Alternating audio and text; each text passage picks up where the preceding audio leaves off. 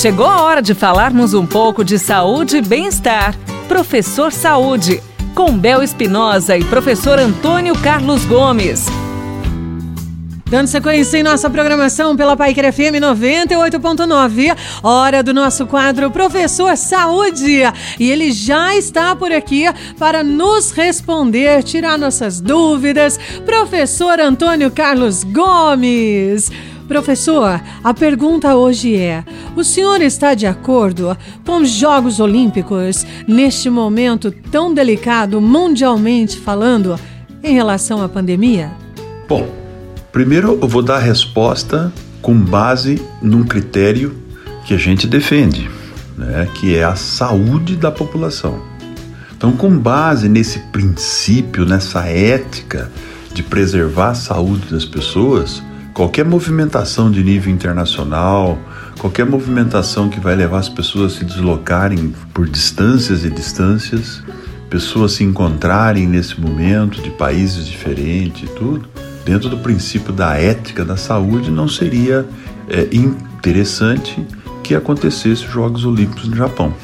Então, seria o radicalismo desse princípio é pensar na saúde das pessoas.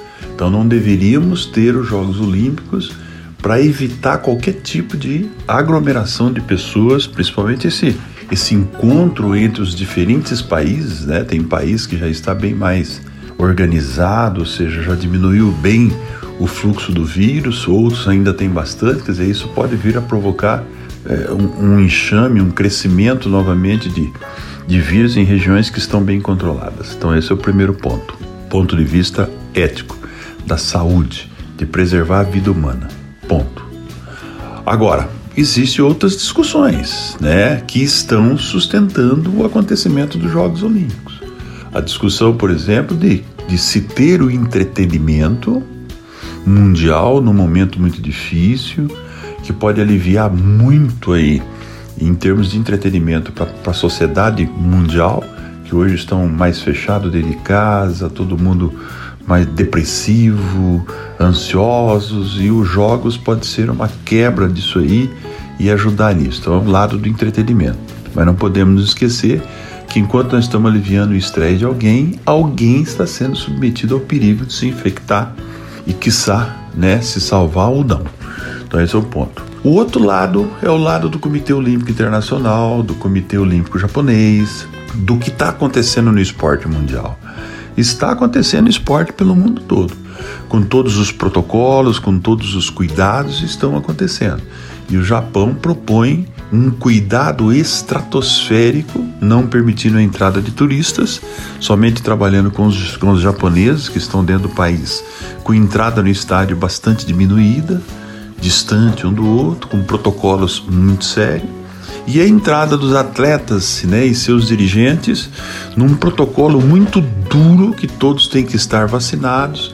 Além disso, todos serão examinados. Quer dizer, então tem todo esse lado para a gente pensar, porque tem um lado econômico nisso tudo. Né? O Japão gastou muito dinheiro para sediar os Jogos.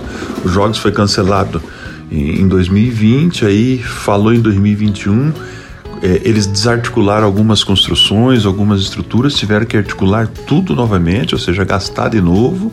E agora os jogos precisam ter pelo menos essa condição de transmissão para que o dinheiro entre no país, né, e possa minimizar as despesas. Então tem todo um, um contexto a ser colocado aí na mesa para discussão, né, mas a minha opinião ela é baseada no princípio da saúde não ocorreria. Como está ocorrendo muito outros eventos no mundo inteiro, abertura de tudo, de bares, de boates, de movimentos, etc, etc. Mesmo abrindo e fechando, a gente vê que resolve muito pouco, né? Porque as pessoas continuam se infectando e continua alto o número de mortes, principalmente no nosso país. Então é, é, é um assunto realmente muito delicado, é difícil de você fechar uma opinião. Mas dei aí o meu pensamento para você. Obrigada, professor! Você pode enviar a sua pergunta, tire sua dúvida através do nosso WhatsApp 99993 9890. Um beijo da Bel. Você ouviu Professor Saúde, com Bel Espinosa e professor Antônio Carlos Gomes.